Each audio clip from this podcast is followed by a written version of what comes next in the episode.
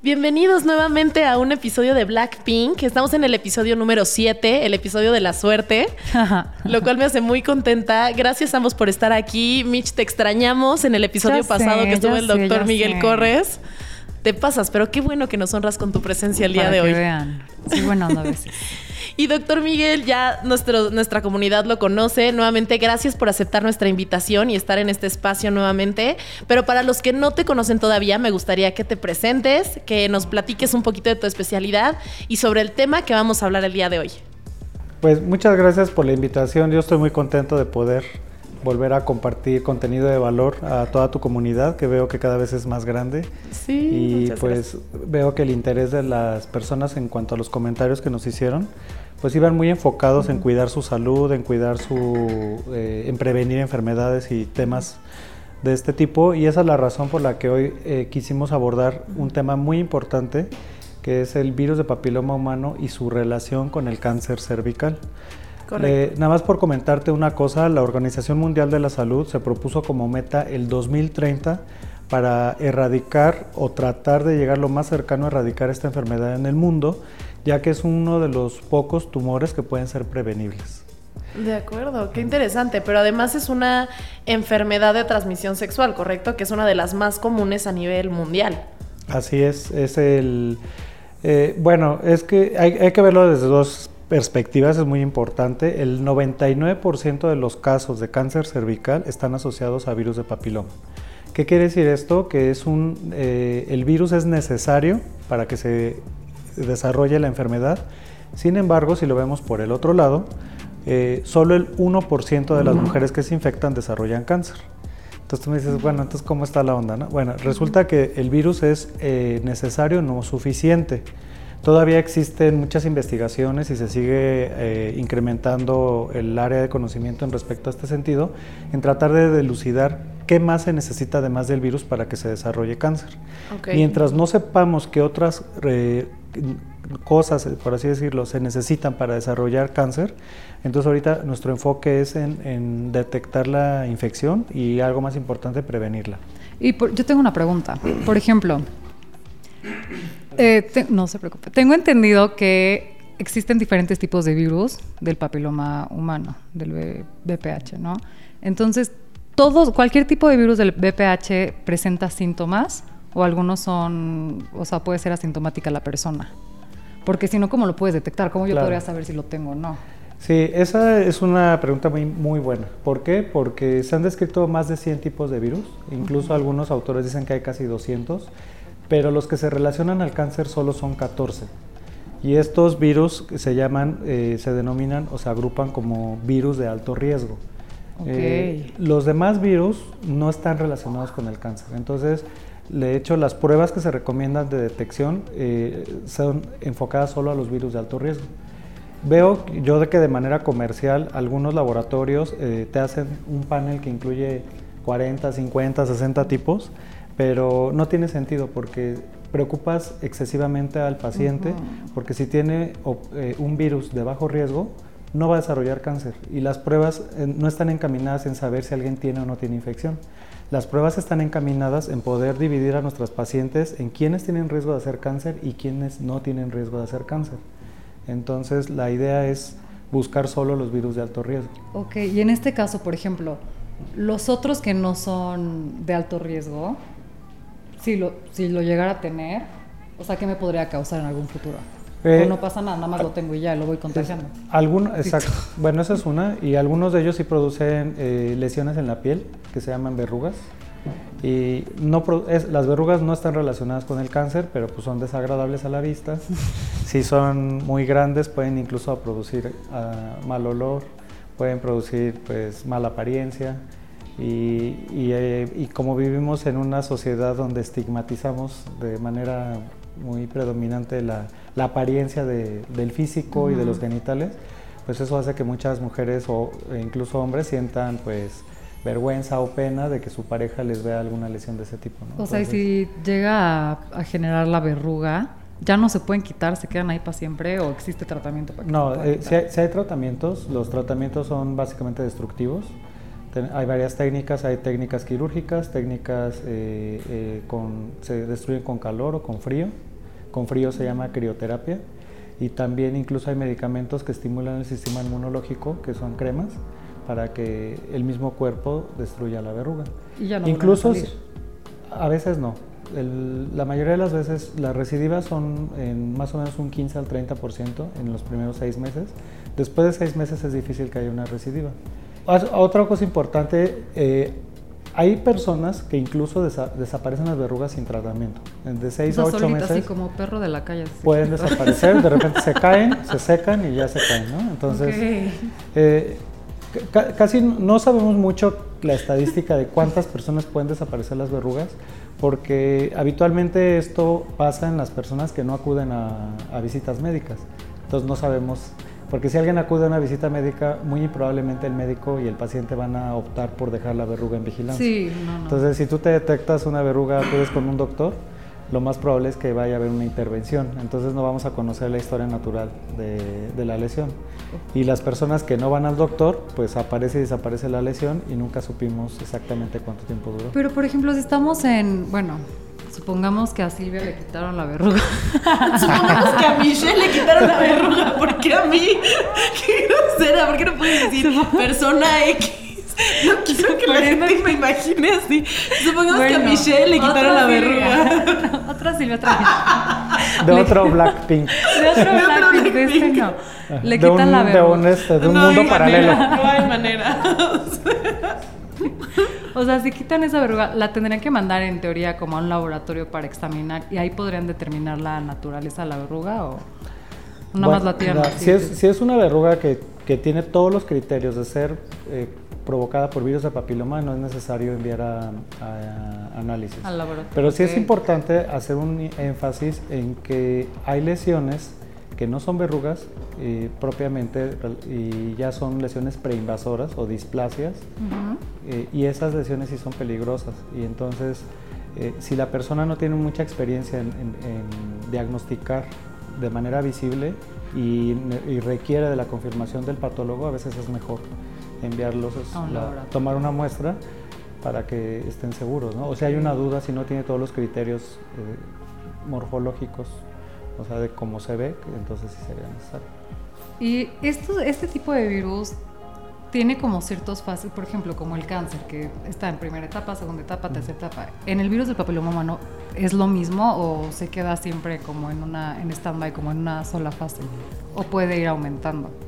Bueno, la, la infección, como todas las infecciones, tiene etapas, ¿no? Por ejemplo, vamos a compararla con el, una muy reciente que todos tuvimos mucho más conocimiento por la que fue lo del COVID, ¿no? El COVID también es producido por un virus. Entonces, ¿qué podía pasar con el COVID? O sea, tú podías estornudar enfrente de una persona, la persona exponerse al virus y ni siquiera enterarse de que se infectó y se daba cuenta cuando quería tomar un vuelo y salía positiva la prueba. Esa paciente, ese paciente a lo mejor no tenía ni estornudos, ni tos, ni absolutamente ningún síntoma. Sin embargo, se había infectado y quizás anduvo esparciendo el virus en su oficina, en su, casa, etcétera, ¿no?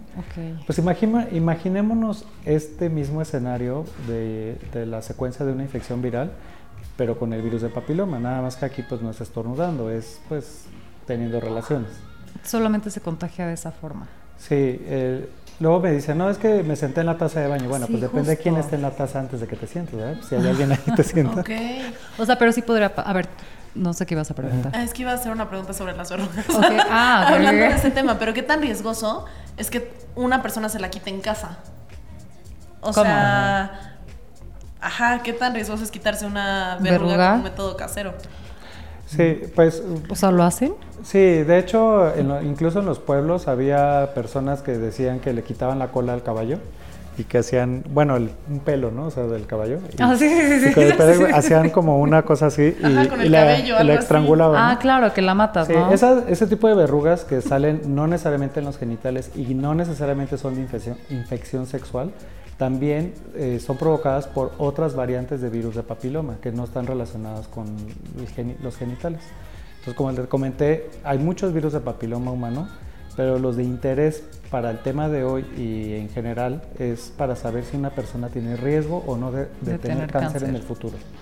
Y para eso son solo 14. El 16 y el 18 que abarcan el 75% de los casos de cáncer y hay 12 más que son la causa de los otros 25. Entonces, si tú no tienes ninguno de esos 14, no tienes absolutamente más riesgo. de tener cáncer cervical. Solo vas contagiando ya. Vas contagiando, puedes tener verrugas, eh, puedes hacer lesiones de bajo grado, que la mayoría son transitorias, en ocasiones ni siquiera requieren ningún tratamiento. Y el problema es que por buscar los virus de alto riesgo, a veces en algunas pruebas se encuentran los virus de bajo riesgo y pues ahí empiezan los divorcios. Sí, pues sí, obvio. Porque Claro. Empiezan a, como vivimos en una sociedad donde hay relaciones monógamas a conveniencia, digo yo, porque una relación monógama real es que dos personas toda su vida solo tuvieron relaciones entre esas dos. Pero la definición de, relación monógama eh, urbana actual es no, mientras estamos juntos tenemos exclusividad. Pero pues eso no es monogamia, porque tanto ella como él tienen un pasado. ¿No? Y más si en esos periodos de noviazgo que se pelean tres meses y en esos tres meses ya es válido que cada quien tenga su... Su amiguita, su, amiguita, su amiguito. Y no hay reclamo cuando regresan. No, es, fue cuando estábamos peleados, ¿no? claro, la vieja confiable. y hay una frase, porque estábamos platicando este tema un poquito antes de, empezar el, el, podcast. Y una persona del equipo este, dijo, pues el amor no, no todo lo cura. ¿No? ¿En qué sentido? Pues también puedes tener una, una puede haber una infidelidad en la relación y pues te puede pedir perdón y una como mujer o como hombre puede perdonar. Pero, si la infección el virus no perdona. Pues el amor no cura pues al final del pues día, no. Sí. Sí, pero eso, eso, es algo muy importante que tenemos que mencionar porque como doctores a veces nos hacen esa pregunta muy incómoda y muy difícil de contestar, porque me dicen, a ver, doctor, dígame cuándo me infecté. O más o menos. Como que empiezan a hacer la cuenta. Para saber quién para fue. saber quién fue o si. O si, o, si, o, si tiene algo que reclamar. O si. ¿Ya sabes? Yo sería esa persona, ¿eh? Yo si te hubiera dicho, a ver, ahorita quiero hacer un análisis de hace cuánto tiempo. Fue. Ajá. Y yo lo entiendo, pero lo que desafortunadamente le puedo contestar es que como doctores, pues no sabemos. Y como doctores, la verdad es que no es algo en lo que nos debamos de... Este, Ni siquiera es el objetivo. En, inmiscuir. Y les recuerdo, mira, lo importante es que si tienes una lesión la tratemos, cuidar tu salud y que romper esa secuencia de eventos que van a llevar al cáncer. Entonces, la, la secuencia de eventos que llevan al cáncer y los tres momentos donde podemos intervenir para evitar el cáncer son, el primero es la infección y la intervención es evitarla y eso se hace con la vacunación. Entonces la vacuna se debe poner en las niñas antes de los 15 años de preferencia, porque es cuando tiene un 99% de efectividad. ¿Te puedes vacunar después? Sí, pero la efectividad va disminuyendo. Pero ojo, lo que mencionas es niñas, señoritas menores a 15 años, porque se entiende que no han tenido relaciones sexuales. Así o es. sea, o más bien sería, te tienes que vacunar antes de tener tu primera relación sexual. Sí, bueno, son por dos razones, tanto por la maduración del sistema inmunológico, tanto porque en su mayoría, a esa edad, pues la mayoría de las niñas no han tenido relaciones, aunque es cierto lo que estás comentando, ¿no? Tristemente existe casos que no sabemos hasta qué grado pueden llegar a ser el abuso sexual ¿no? de los adolescentes o de los niños, o incluso que ya también eh, vivimos en una sociedad muy sexualizada, por así llamarlo, donde niños desde 9, 11 años ya están haciendo jugueteos sexuales o cosas donde quizás se pudieron haber expuesto, pero por, por regla de, eh, se está establecido esa edad como la donde, donde la efectividad de la vacuna es mayor. El segundo momento donde debemos de intervenir y evitar la secuencia de eventos es la detección oportuna de una infección crónica por virus de papiloma y ahí es donde entran las pruebas que las pacientes hagan papanicolao y PCR de manera regular. Si yo ya perdí mi beneficio de la vacunación porque en mi época no existía la vacuna, o porque mis papás no me quisieron vacunar, o por la razón que sea, entonces en esta segunda fase es la más importante que es la vigilancia regular. Si una paciente acude de manera regular con su doctor y se hace pruebas de virus de papiloma, pues vamos a identificar a tiempo las lesiones preinvasoras, que es nuestra tercera estrategia. Y nuestra tercera estrategia es eh, destruir o curar cuando hay una lesión preinvasora. Entonces, si invertimos eh, eh, acciones en esos tres momentos, vamos a evitar muchos casos de cáncer cervical. Yo pensé que ya no se quitaba el papiloma. ¿Ya no qué? O sea, pensaba que ya no tenía como, una vez que tienes papiloma ya jamás se te quitaba, pero entonces sí hay forma de... Ah, sí, eso es, eso es un mito, es una verdad a medias. O sea, el virus de papiloma, todos los virus en general eh, tienen, eh, tienen varios comportamientos. Vamos a ir poniendo ejemplos de virus, si ustedes quieren. Sí, sí, sí. Los virus más comunes, que son los de la gripa, los de la diarrea, nos hacen infecciones transitorias. O sea, yo puedo adquirir un virus de la gripa, como aquí el compañero de producción que andaba. O Mitch puede tener diarrea. bueno, entonces esos virus van a tener una vida, igual, incluso el COVID. El COVID hace infecciones transitorias. ¿Qué quiere decir? Que yo adquiero la infección y tiene un tiempo de evolución y después de unas semanas o meses, pues ya el virus, mi cuerpo lo logra eliminar y el que sigue, ¿no? Otro comportamiento que pueden tener los virus es una infección crónica. ¿Qué quiere decir? Que el virus no se elimina por completo de mi cuerpo, como comentabas, y, este, y nos puede producir, eh, puede permanecer todo el tiempo y darnos episodios de enfermedad eh, secuenciales, como cuáles, como el herpes, como el, el virus de la hepatitis C, como el virus del VIH. O sea, son virus que no se eliminan de tu cuerpo y te van a ir produciendo problemas de salud de manera fluctuante. Entonces tu, tu sistema inmunológico se recupera, el virus baja. El sistema inmunológico baja, el virus vuelve a brotar y vuelve a salir síntomas de enfermedad. ¿no? Eh, esos son los comportamientos de los virus. ¿no? Y otro comportamiento que pueden tener es eh, que se quedan dormiditos en tu cuerpo por muchos años y de repente se manifiestan. Ahorita le están haciendo mucho marketing, por así llamarlo, al herpes zóster o la famosa culebrilla, que es la reactivación del virus de la, de la varicela. Entonces en la infancia te da varicela, se queda el virus dormido en tus nervios y cuando estás en la etapa de, abuelito, por así llamarle, se puede reactivar o cuando bajan las defensas, pero ya no se reactiva como varicela, sino como herpes zóster o culebrilla. ¿no? Entonces, la pregunta es, ¿el virus del papiloma en cuál de los grupos lo metemos? Pues ahí viene lo interesante del virus del papiloma. El virus del papiloma se puede comportar de las tres maneras. Se puede comportar de manera de infección transitoria, o sea, tú lo adquieres, lo eliminas y si nunca te hiciste una prueba ni te enteraste que lo tuviste, nada más lo anduviste esparciendo por, por, las, por la vida. Por la vida. Puede ser infección crónica, ahí es donde hay que tener mucho cuidado porque ahí es donde los pacientes que tienen infección crónica pueden desarrollar cáncer. Y también se puede como dormir y reactivarse en muchos años después. Y esta parte es la que deben de entender muchos pacientes porque luego sus pruebas son negativas y de repente se eh, aparecen positivas y dicen, oye, pero si yo tengo 10 años con una sola pareja, pues ¿qué quiere decir? Que seguramente pues se metió con alguien, ¿no? Y resulta que la pareja te contesta al igual. Doctor, es que le soy súper honesto. O sea, yo llevo exactamente los 10 años con mi pareja y se lo juro que no. Entonces, ¿cómo es posible que hace dos años la prueba era negativa y ahorita nuestra prueba está positiva? Yo no le creería a mi novio. Le claro que no. ¿Tú le no estaba dormido. Tú me lo pegaste, no obvio. La no le creería. obvio, no. Ay, sí que Pero puede ser que sí sea inocente. Pero puede, ser, que, sí sea inocente, es lo que quiero explicar. Digo, es posible, más no probable, bueno, eso ya dependerá de cada pareja. y procede a tomar traguitos. Se los dejo. Oigan, yo quiero hablar de mitos y realidades del virus del papiloma humano antes de entrar más a fondo. A ver. Solo las mujeres pueden contraer BPH. ¿Cierto o falso? ¿Mito o realidad? No, eso es falso. Ah. O sea, se llama virus de papiloma humano. Entonces, el humano puede ser hombre, mujer o cualquiera de los 40 géneros que ahora ya están en, el, ah, sí, sí, El compañero. Mientras sea humano, puede tener virus de papiloma. De acuerdo. De hecho, incluso hay virus de papiloma en especies no humanas.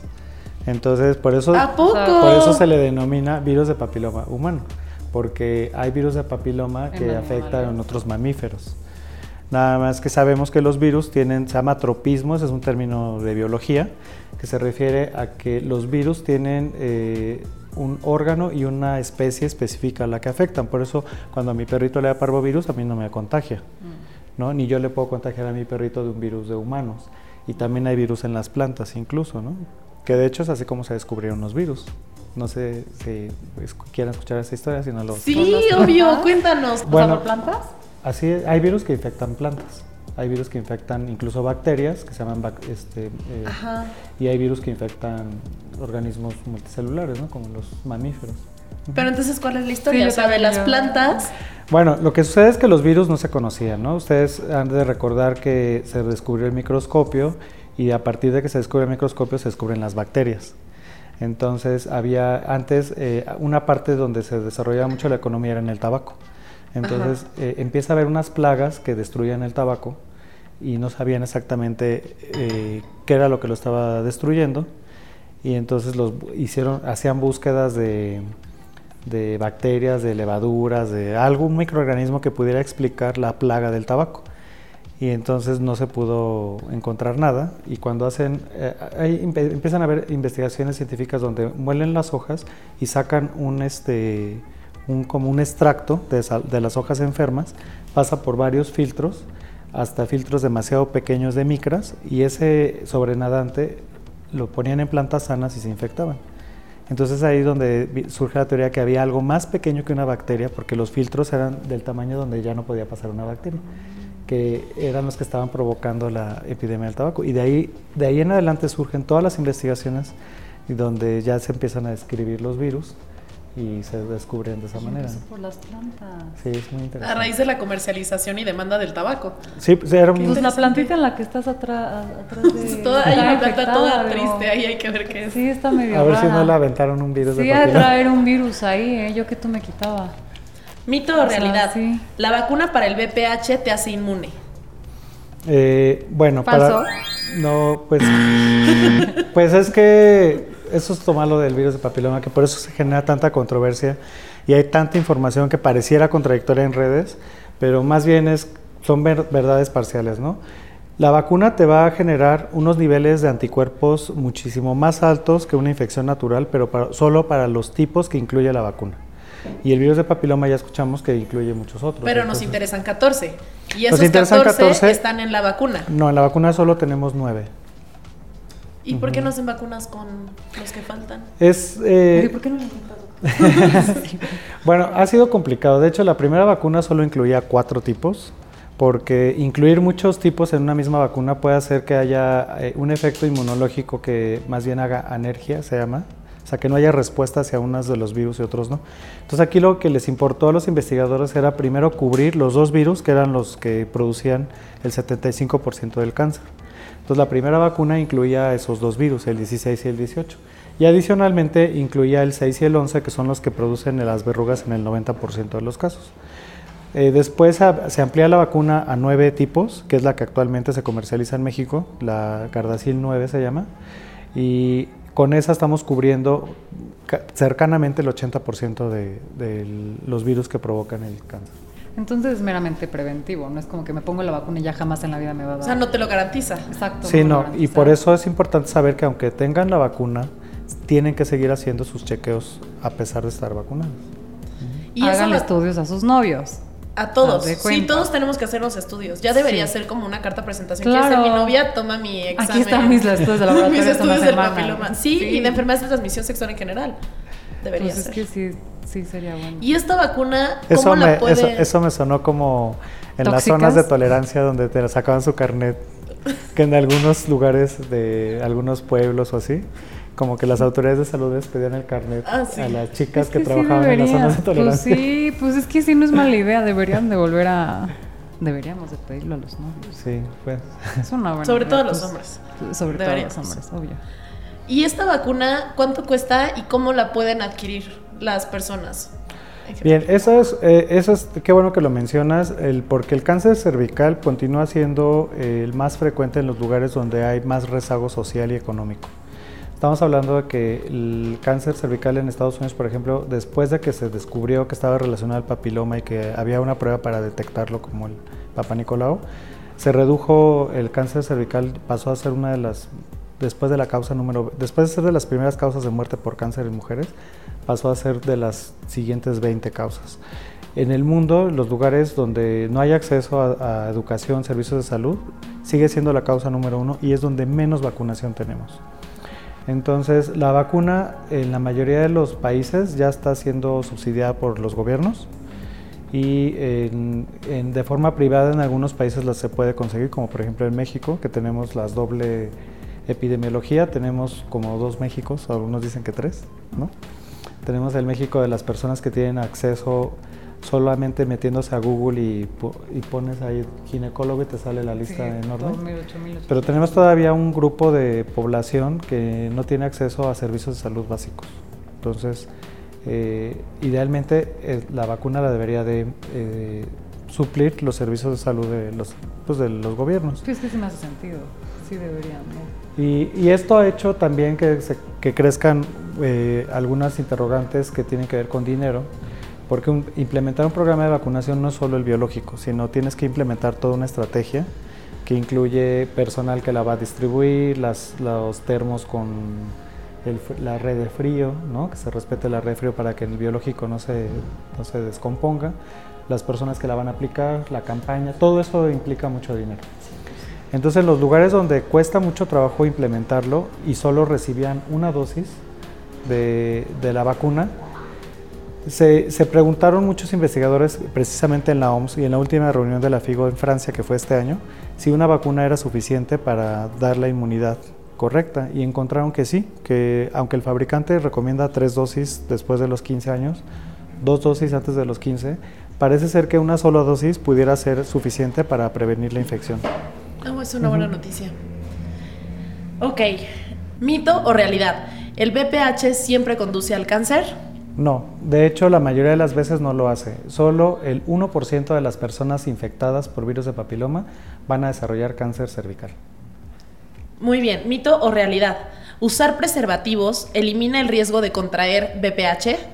No, el virus de papiloma puede contagiarse con el contacto de la piel y pues hasta ahorita no hay un condón que cubra la piel entera, ¿no? Entonces, eh, pero muy importante, sí previene la infección eh, vaginal y cervical, que eh, finalmente es la que nos preocupa más por su relación con el cáncer, por lo tanto sí usar preservativo es útil. De acuerdo. ¿Mito o realidad? ¿El BPH solo se transmite a través del delicioso? pues el virus del genito, el, virus genital de las mucosas, sí. Los virus cutáneos se pueden transmitir eh, con el contacto casual, pero no son los que están relacionados con el cáncer. ¿Mito o realidad? Solo a las mujeres les puede dar cáncer a raíz del BPH. No, el, cáncer, el virus de papiloma está asociado a cinco tumores. Es el cáncer de cervix en primer lugar, el cáncer de ano en segundo lugar, y ese puede ocurrir en hombres y mujeres, el cáncer de vulva y vagina, el cáncer de pene y el cáncer de orofaringe. Y orofaringe también es hombres y mujeres. ¿A quién afecta más el BPH? ¿A mujeres o a hombres? La, infección eh, afecta por igual hombres y mujeres, pero el cáncer más frecuente es el cervical y ese es en mujeres. Ok, otra pregunta que seguro nos van a hacer. O bueno, una pregunta que yo tengo. ¿Ya ves? Aprovechando. Eh, si yo tuve. hace ocho días, una amiga me contó. Supongamos que, Mitch, supongamos que Mitch se fue de fiesta y conoció a alguien. Tú empezaste. Este, supongamos que una persona se fue de fiesta y conoció a alguien y no usó protección. Y la persona, pues, quién sabe, ¿no? X. Eh, ¿Cuánto tiempo debe pasar para hacerse una prueba y detectar si tiene alguna enfermedad de transmisión sexual o un BPH? Bueno, esa pregunta es bien importante porque acuérdense que comentamos que lo que incrementa el riesgo de cáncer es la infección crónica. Si tú adquieres un virus y por buena suerte tienes una infección transitoria, no vas a tener cáncer. Por eso la prueba se recomienda cada cinco años, no se recomienda hacer de manera... Cada seis meses, o cada que tengas o cada que hagas un delicioso, imagínate si ya, no sería costeable. No sería costeable. No Entonces, convenio con el laboratorio. Si la, si la persona, por ejemplo, a los 30 años hace una prueba en busca de virus de alto riesgo y sale negativo, entonces, su siguiente prueba se la va a hacer en cinco años. La, estoy hablando de la PCR, no los papanécolas. ¿no? Entonces, se va a hacer su prueba en cinco años. Y este, si en esos cinco años adquirió, se curó, adquirió, se curó de, NX de virus, y su siguiente prueba vuelve a salir negativa, o sea, esa persona, su riesgo de desarrollar cáncer cervical es del punto 1%. O sea, es casi nula. O sea, no va a desarrollar cáncer cervical. Entonces, es muy importante saber esto porque no se trata de saber si tengo infección se trata de saber si yo estoy en riesgo de desarrollar cáncer. Y si no tienes una infección crónica por un virus de alto riesgo, no tienes riesgo de desarrollar cáncer. ¿Y cuál es la población más vulnerable para el tema del VPH? Pues la población más vulnerable es la que no se la que no se eh, ¿cómo se puede decir? La que no se hace, la que no está no tiene acceso a hacerse pruebas de manera rutinaria. Eh, te voy a poner un caso extremo. Yo, me llega una paciente, llega con una secreción maloliente por la vagina, la reviso y tiene un cáncer avanzado. O sea, ese cáncer avanzado seguramente pues tiene muchos meses de haber iniciado y la infección del virus de papiloma debe tener muchos años, ¿no? Entonces yo le digo, oye, ¿cuándo fue tu último papá Nicolau? dice, pues cuando nació mi hijo. ¿Y qué edad tiene tu hijo? 50. 21. Entonces, hay pacientes que aunque no lo creamos, llevan más de 5 años sin hacerse una prueba de papá Nicolau porque no tienen acceso a los servicios médicos, porque por su cultura, por la desconocimiento, por desconocimiento, por la razón. No le dan interés, ¿no? Como que no lo ve normalidad al ginecólogo. No, ojo, crees que tienes una pareja estable y asumes que pues no tienes por qué hacértela si tienes nada más una pareja. O sea, yo creo que eso ya debería ser un tema cultural de cada cinco años me lo hago esté con quien esté, confíe en el nivel que confíe. Eso que dices es muy cierto. De hecho, en Estados Unidos, cuando empezó todo este tema, de hecho, también es importante mencionar, si ahí los de la producción luego buscan la, info para ponerla en los iconógrafos, eh, el premio Nobel, uno de los premios Nobel de Medicina fue por descubrir la asociación del virus del papiloma con el cáncer cervical. Esto se ganó el premio Nobel. Y en Estados Unidos justamente existía este tema. O sea, muchas mujeres decían, ¿yo por qué me voy a hacer pruebas de ese tipo si yo solo tengo relaciones con mi esposo? Pues sí, pero el esposo tenía relaciones con medio media, empresa, ¿no? Sí, sí, sí. Entonces, eh, desafortunadamente la inequidad en cuanto al género, al, a, la, al, a, este tema, eh, muchas mujeres, eh, incluso sucedió también, digo es otro tema, pero también lo podemos mencionar, cuando empezó la epidemia del VIH en los años 90, cuando muchas mujeres tenían relaciones solo con su pareja que era migrante. Entonces vivían en, lugares, en pueblitos lejanos a los, a los, accesos de los servicios de salud y solo tenían relaciones cuando llegaba su pareja de Estados Unidos. Entonces llegaba a Estados Unidos y no nada más traía la remesa, traía también el virus de, de VIH y hubo muchos contagios a mujeres que tampoco se hacían pruebas, no se consideraban en el grupo de riesgo y por lo tanto pues no se sabía hasta que tenían ya una enfermedad de VIH avanzada, ¿no? Entonces, este, de, esa, de alguna manera similar puede pasar con el virus de papiloma, como dices tú, una falsa seguridad de que como la persona dice es que eso es para promiscuos, ¿no? Y no necesariamente. O sea, tú puedes tener incluso muy pocas parejas en tu vida, pero esas pocas parejas pudieron haber tenido, o tampoco, o sea, a lo mejor tuvieron también nada más una y esa una era la que... La que ¿Sí me explicó? Y, mismo, es que en cadenita, pues sí. Y retomamos el tema, o sea, puede que yo antes de mi pareja actual, o sea, haya tenido otro novio y uno, uno y fue ahí y luego tuve mi pareja estable y años después surge este tema y yo asumo, regresamos al punto, que es mi pareja actual, pero fui yo porque estuve antes. Y tú ya contagiaste a tu novio. Ajá, o sea, al final, al final es un volado y llegamos a la conclusión de que te lo tienes que hacer esta prueba cada cinco años y... A partir de los 30 años. A partir de los 30 años, de acuerdo. Sí, si sale negativa, se repite en cinco años. Si sale positiva, entonces sí hacemos lo que habíamos dicho, que es saber si voy a hacer infección crónica o la voy a eliminar. Se repite la prueba en un año. Y el segundo, la segunda acción que se hace es descartar que una persona, cuando sale la prueba positiva, tienes que descartar que no tengas una lesión preinvasora. Y eso se hace mediante una colposcopía y una toma de biopsia en caso de que tenga necesario. Ahora quiero meterme en otro tema, que es el tema financiero y el tema preventivo. ¿Cuánto cuesta tratar una, una enfermedad así, un BPH? O sea, a partir de que me diagnostican que es algo positiva, y que es el que es el virus que lamentablemente corre el riesgo de desarrollar cáncer cervical. ¿Cuánto cuesta tratar eso? Hablando del tema desde el tema público, desde las personas que no tienen el acceso pero que van a, una, un hospital eh, mm. de gobierno, o desde el tema privado. O sea, ¿cuánto cuesta ese tema? ¿Cómo se previene? ¿Cuánto cuesta tratar un cáncer más las implicaciones de salud físicas? económicas y físicas. Claro. No, el tratamiento, eh, ya una vez que está diagnosticado un cáncer, es altamente costoso, porque la cirugía eh, es una cirugía que se llama histerectomía radical, no es una cirugía común. El cáncer avanzado, cuando ya la cirugía no, juega un papel, se trata con radioterapia y quimioterapia, son tratamientos muy caros.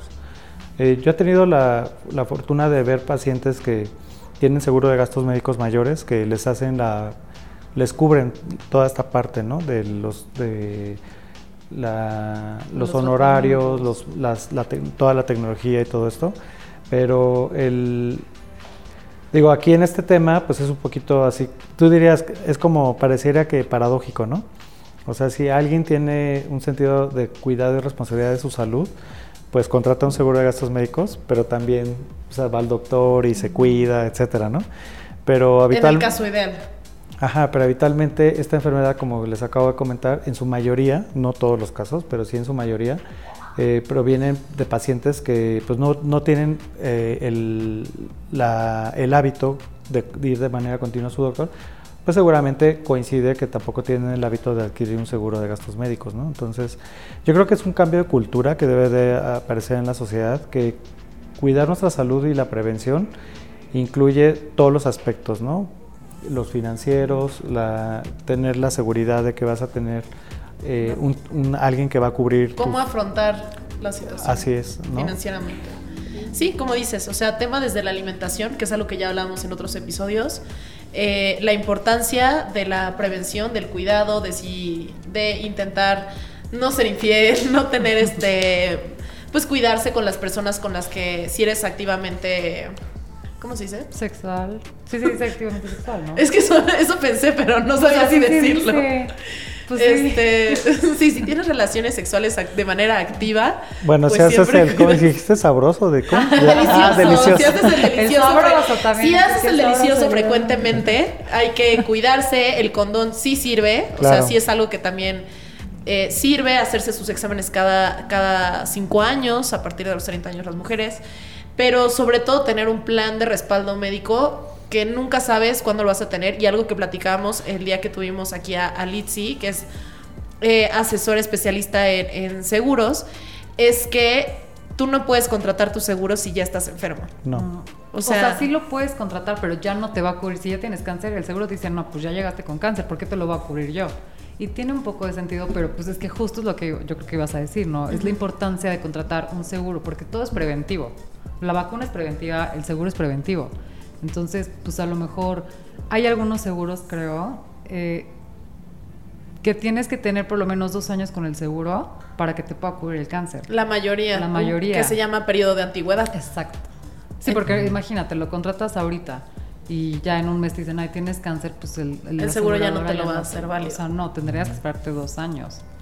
Por eso hay que tener siempre una prevención económica, porque si afrontar esa situación, lo que hablamos también en el episodio pasado, ya, ya la situación moralmente y emocionalmente te destruye. O sea, físicamente te destruye, pero al menos poder saber que vas a tener la solvencia económica para afrontarlo es una esperanza que te da tanto emocional como a la familia y saber que no tienes que deshacerte de tu patrimonio, ni de tus ingresos, ni de la desestabilización económica de tu familia para afrontarlo. Yo tengo una pregunta que tal vez es muy incómoda. O sea, ok, yo ya detecté que tengo virus, no me trato. ¿Y cómo sé que ya me dio cáncer? Y ya que me dio cáncer y digo, no, pues no lo voy a, no sé cómo tratarlo. No quiero decir cuánto tiempo tengo de vida, pero ¿qué pasa? O sea, ¿ya hay temas físicos o puedes vivir así hasta que un día ya no despiertas? ¿Cuánto tiempo te queda de vida? No, yo creo que, eh, mira, esa pregunta que tú haces, a mí me, te la voy a retomar y me gusta, te voy a decir por qué. Porque yo veo a veces gente que no se cuida y principalmente, por ejemplo, los diabéticos hipertensos y que te dicen, pues es que de algo me voy a morir.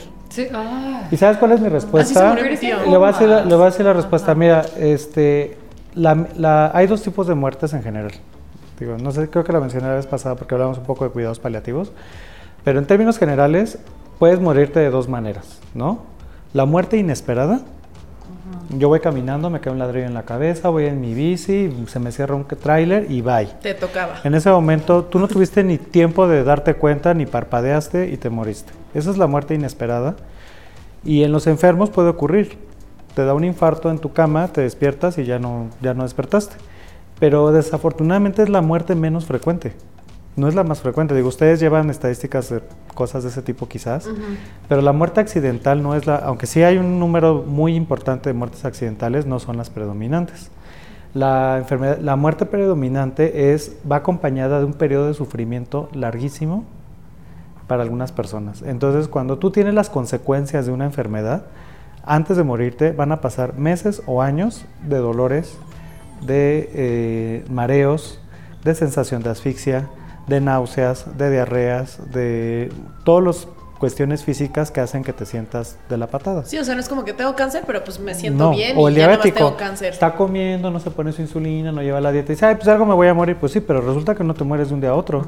Primero te da insuficiencia renal, dejan de funcionar tus riñones, empiezas con problemas en la piel, empiezas que no puedes dormir, te cortan un pie, dejas de ver con un ojo, o sea, va acompañado de mucho sufrimiento las enfermedades. El cáncer eh, cervical, específicamente hablando del cáncer cervical, va a tener varias etapas. En la etapa 1 no va a tener absolutamente ningún síntoma. La única manera de darte cuenta es que eh, te tomen una biopsia que te visualicen el cervix con, una colposcopía y no da absolutamente ningún síntoma. En la etapa, entre la etapa 2 y 3 empiezan a haber descargas vaginales de sangre abundante, eh, puede haber olor maloliente y esa etapa ya es una etapa 2 o 3, ya es una etapa avanzada. Y la, perdón, si no recibes ningún tratamiento, el paso siguiente es que el volumen del tumor dentro de la pelvis va a hacer que puedas hacer fístulas con el, la vejiga o fístulas con el recto. ¿Qué son fístulas? Fístula es que eh, de manera natural, en, la, en, en, el caso de la mujer, la vejiga, la vagina y el recto están separados. Entonces, eh, tú puedes hacer pipí o puedes hacer popó, de las dos al mismo tiempo, cuando tú quieras, pero cada quien tiene como quien su compartimento. Cuando se comunican esos compartimentos entre sí, eso se llama fístula. Entonces, la paciente puede tener salidas involuntarias de excremento por vagina o de orina, o de las dos, de sangrado, y créeme que eso es lo peor que pueden vivir las mujeres, porque tienen la piel irritada, tienen mal olor, eh, tienen dolores lumbares, que son en la parte inferior de la pelvis, y puede el tumor llegar a tapar los, los conductos que llevan la orina de los riñones y eso les da síndromes urémicos y pues es mucho sufrimiento. ¿eh? O sea, el final de una paciente con cáncer cervical es tristísimo. Ahora yo los voy a invitar, igual que la producción nos ayuda a buscar ahí, por favor, la película de HBO de, este, de las famosas células ELA con H. este, células ELA. Ajá, estas son las iniciales del nombre de una paciente con cáncer cervical de Nueva York, una mujer afroamericana que tomaron sin su consentimiento una muestra de su tumor y cuando la ven, cuando en el laboratorio logran eh, que esas células empiecen a duplicar a sí mismas, entonces fueron utilizadas para hacer miles de investigaciones. De hecho, esas células siguen existiendo, se comercializan y se generaron millones de dólares de ganancias a partir de esas células y las tomaron sin el consentimiento de la paciente. Muchos años después, la familia hacen una demanda apoyados por una periodista que les ayuda a, porque eran familias muy desfavorecidas, porque hicieron mucho dinero con ella. Esta película tiene mucho que ver con el tema de la de ética, pero tiene que ver también en la temporada en la que en Estados Unidos era de las primeras causas de muerte por cáncer, el cáncer cervical. Estamos hablando de un caso de los años 60, 50. Eh, de hecho es un libro, está basada en un libro. Y este y la película está pues muy interesante. Yo voy a ver la película. No tenemos tiempo ahorita de leer si quisiera. Sí, sí, vean, es una película muy interesante y es muy adoca con el tema. Y hablando de este sufrimiento, ¿cuánto tiempo dura aproximadamente desde el inicio de la fase 1 del cáncer hasta su culminación con la muerte? Sí, ah, te digo, afortunadamente la, evolución de la enfermedad es muy larga. Entonces, de una etapa 1 a una etapa 2 sí pueden pasar incluso uno o dos años. Por eso, si una paciente se vigila de manera regular, seguramente va a encontrar la enfermedad en una etapa en la que tiene que evitar todo esto, ¿no? Y ya una vez que la etapa es avanzada, la sobrevida de las pacientes es de menos de 5 años en su mayoría, ¿no? Eh, aunque es cierto que hay pacientes que se salen de la estadística, ¿no? Por eso, como doctor, lo más inapropiado que puedes hacer es decirle a un paciente cuánto tiempo le queda de vida, porque la vida la pone el de allá arriba, ¿no? Entonces uno no puede decir a ningún paciente le puede decir cuánto tiempo va a vivir porque eso, nadie, eso nadie lo sabemos. Yo le puedo decir, pacientes con una enfermedad parecida a la tuya han vivido tanto. pero tú específicamente, pues, Pues no podemos, ¿no? Si llega un momento en el que ya es irreversible el momento, cuando es, es, una etapa de agonía donde el paciente ya está inminentemente ante la muerte, pero eso es diferente a tener al paciente caminando, que llega a tu consultorio y te pregunta, oye, doctor, ¿cuánto tiempo me queda de vida? Pues eso es lo más inapropiado que un doctor se atreva a decirle a un paciente, a quitarle lo que no le debemos de quitar nunca a un paciente, que es la esperanza. Y hablando de que es una enfermedad de transmisión sexual, no hay un rango de edad en donde se detona el, este, el cáncer, por ejemplo, porque pues varía según la actividad sexual de la persona, ¿no? Entonces no hay como que, ah, pues mujeres y hombres de tal rango de edad son quienes más son vulnerables porque ahí depende de la persona 100%. Y del tipo de Así virus. es. Sí, yo he tenido casos de cáncer cervical infrecuentes, afortunadamente, en chicas de 24 años avanzados. ¿De cáncer? ¿De cáncer cervical? Sí. Y he tenido, la mayoría, afortunadamente, son más de 40, 50 años, pero puede ocurrir, como bien dijiste, en cualquier rango de edad. De acuerdo. Y yo quiero cerrar con una pregunta, igual y pueden tener más, podemos seguir platicando, pero hay una pregunta ¿Del delicioso? la- No. No, esta es más profunda todavía que eso. Imagínense.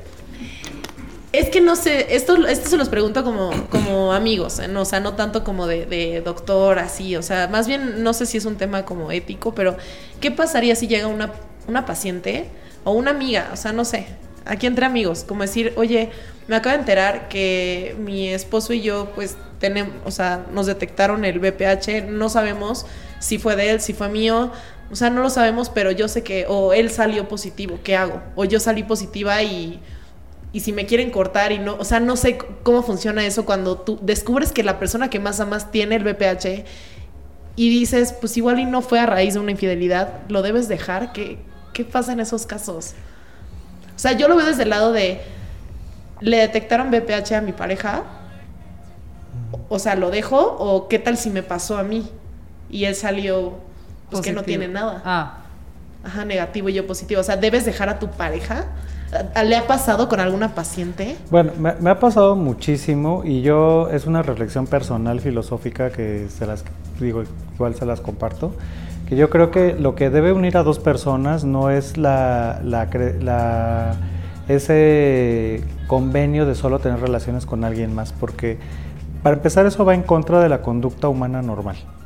O sea, tú puedes estar súper bien con tu pareja, llevarte a- Amarlo, amarlo. así amarlo, porque cuando tú amas a una persona no es por, o sea, sí tiene que ver el físico porque es lo que a lo mejor de manera inicial te acerca a alguien, pero lo que realmente hace el bond con una persona, yo creo que lo último que lo, eh, lo hace es lo físico.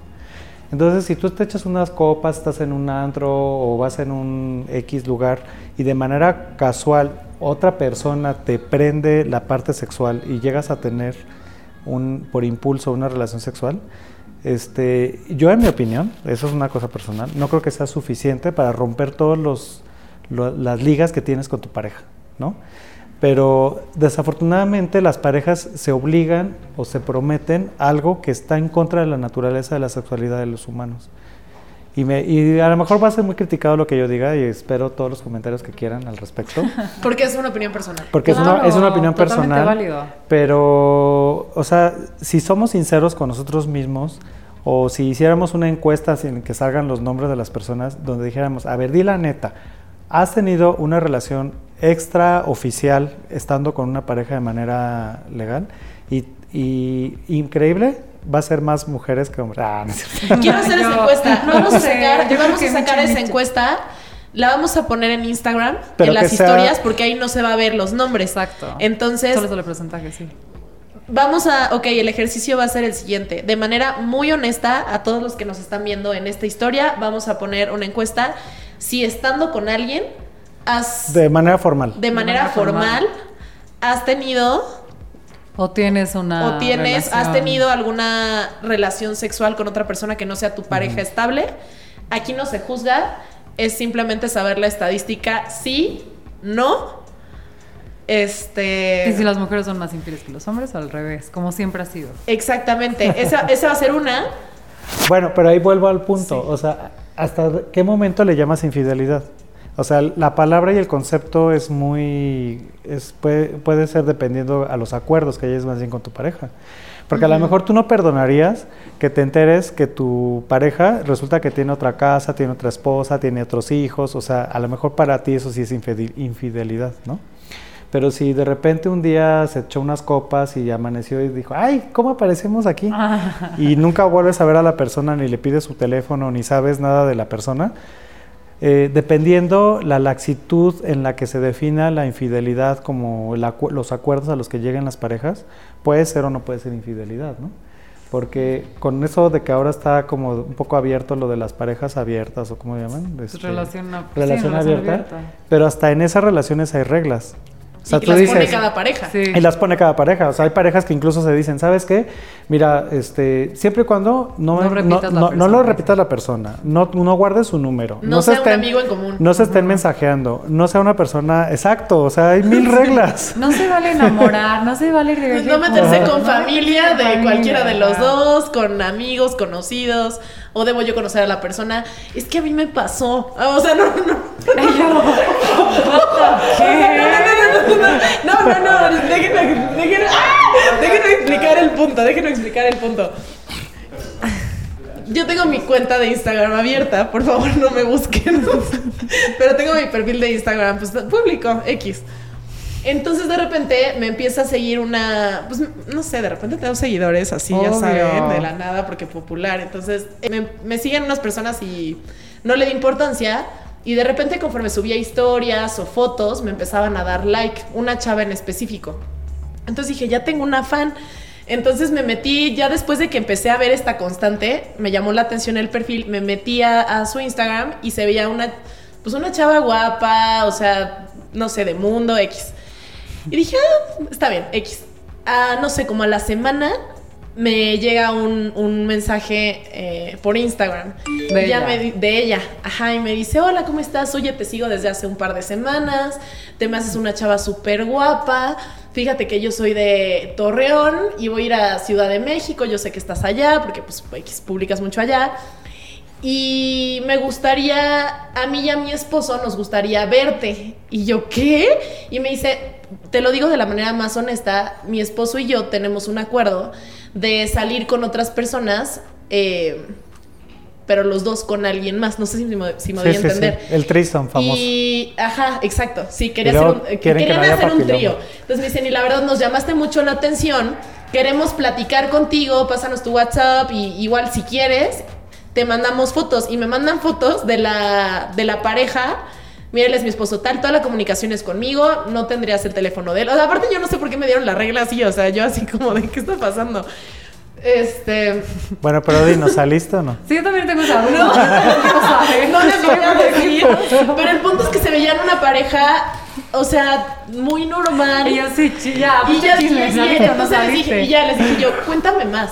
Y entonces me dice, no, es que nosotros tenemos un acuerdo en donde no o sea, entendemos que la sexualidad es un tema abierto, no nos hacemos la ilusión de que él y yo juntos para toda la vida, pero sí acordamos que sean, pues de entrada nos gusta el tema de los tríos y, y dos, que sea una persona que los dos disfrutemos y que, y que no tenga ningún vínculo con nosotros. Entonces la idea es invitarte a salir, o sea, queremos invitarte a cenar, platicar, que nos conozcas, salir como amigos y si después surge algo más, pues adelante. Y yo así de... ahí okay. papiloma. Esas cosas papiloma. Y yo, y estaban los dos guapísimos, pero yo, híjole, están bien guapos y se ven bien decentes, pero dije, pero pues no, la neta no, no me late. En este todavía momento. No en llegas este momento. Todavía no llegas a ese punto. No he llegado a ese punto, pero ustedes muy bien, o sea... Y fueron muy abiertos y me mandaron audio así de que, oye, estás guapísima y cómo estás y buenos días. Bueno, o sea, así, yo tenía ahí a mi relación de dos en Torreón, pero bueno, nunca pasó nada. Pero a lo que voy es unos acuerdos. Sí, y me propusieron un trío y ya, fin de la historia. Sí, ese es, ese es un punto importante, ¿no? O sea, la... Que no venía al caso en este podcast. La... Claro sí, porque dice el papiloma, lo acabo claro. de decir y otras cosas, ¿sí o no? Estoy hablando de los acuerdos yo creo que al, final del día lo que debemos hacer las, los, las personas que estamos al cuidado de la salud de los demás es no juzgar. O sea, la, el filtro, el, la, la, parte como yo vea las cosas no debe ser ni no, no debo de considerarla como la, la correcta, la verdadera, la única que existe. Y nosotros como personal de la salud nos debemos de enfocar en tratar el problema de salud. Y el virus de papiloma, aunque va relacionado con la sexualidad y por lo tanto con todos estos temas y hasta otros más complejos, debemos de saber que lo importante es nada más estratificar a los pacientes en saber quién tiene riesgo y quien tenga riesgo que se haga pruebas de detección dirigidas y si se encuentran lesiones preinvasoras, tratarlas. Eso es todo. Con esas tres intervenciones vamos a reducir el cáncer cervical. Entonces, retomando mi conclusión sería, si tú, o sea, más bien la pregunta se las voy a aventar a ustedes. En su opinión, si una persona detecta que su pareja tiene el BPH, o sea, tu conclusión sería, eso no es motivo para juzgar ni para determinar que te fue infiel. De entrada ah, no es garantía ese tema y por ende deberías apoyarlo y no dejarlo. No sé. O sea, yo sí me quedaría ahí. Uno no sabe estando en ese lugar, pero no necesariamente fue porque te fue infiel a ti. O sea, fue porque pudo haber sido antes de ti y se detectó estando contigo. Es correcto. Ese es el mejor mensaje. Yo creo que lo que debemos de decir es lo siguiente. Las pruebas de detección de virus de papiloma son para saber si alguien está en riesgo de tener cáncer, no para saber si fue fiel o infiel. Ya por lo que comentamos, porque para empezar la definición de fidelidad es es super broad, ¿no? Y en segundo lugar, porque no sabemos el momento en que se adquirió la infección. Entonces, olvídense que la prueba de virus de papiloma es para saber su estatus de su relación. no es, no pues es por ahí, no lo determina. Mitch, tus no, conclusiones. De acuerdo. Por dos lo que dijo el doctor. por dos, por tres. por cuatro, por cinco. Otro aspecto muy importante es que para reducir el riesgo de una infección crónica contra virus de papiloma, va de la mano la alimentación. Nuestra especialista en nutrición nos va a explicar qué alimentos nos pueden ayudar a evitar una infección crónica por virus de papiloma. Pues yo creo que no nada más eh, en específico en este tipo de enfermedad, pero pues para tener un estilo de vida saludable, obviamente es súper importante eh, tener una dieta muy equilibrada. Es muy fácil, la verdad es que yo siempre les digo, mientras más colorido esté su plato de alimentación, es lo mejor, ¿no? Entonces agregas verduras de todos colores, de todos tamaños, de todas formas. Eh, también tiene que estar alta en proteína, baja en carbohidratos, pero simples. ¿no? Los carbohidratos se dividen en dos, simples, complejos. Simples, por ejemplo, azúcar de mesa, eh, mermelada, miel, esos son, de, esos son los simples. ¿no? Los complejos, por ejemplo, cereales integrales, puede ser el arroz, puede ser eh, la tortilla de maíz, no de harina, de maíz. Em, la quinoa es otra muy buena fuente de, de carbohidrato complejo. Y podemos meter obviamente algunas legumbres, ¿no? Lenteja, eh, las habas, el garbanzo, los frijoles. Yo creo que con este tipo de, dieta equilibrada pueden tener una muy, muy buena. Y muy baja en azúcares. Baja en azúcares simples. Los carbohidratos. Es que la gente le tiene miedo a los carbohidratos. Pero le tiene miedo a los carbohidratos y realmente lo malo es el, exceso de la comida y el tipo de alimento que escojas.